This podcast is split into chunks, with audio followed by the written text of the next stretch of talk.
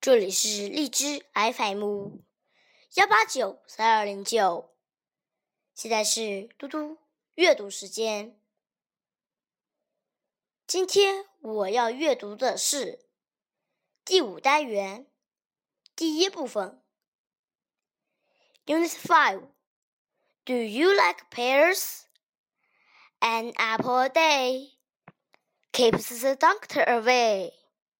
Do you like pears? Yes, I do. Do you like watermelons? No, I don't. I like bananas. A. Let's talk. Honey, let's buy some fruit. Do you like oranges? No, I don't. I like apples. Do you like pears? Yes, I do. Let's learn. Do you like pears? Yes, I do. Pear, pear. Apple, apple. Oranges, oranges. Banana, banana. Let's chat.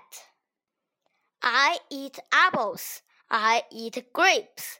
I eat bananas. Yummy. I eat oranges. I eat pears. A fruit ball in my tummy. 今天的嘟嘟阅读时间就到这里，谢谢大家，明天见。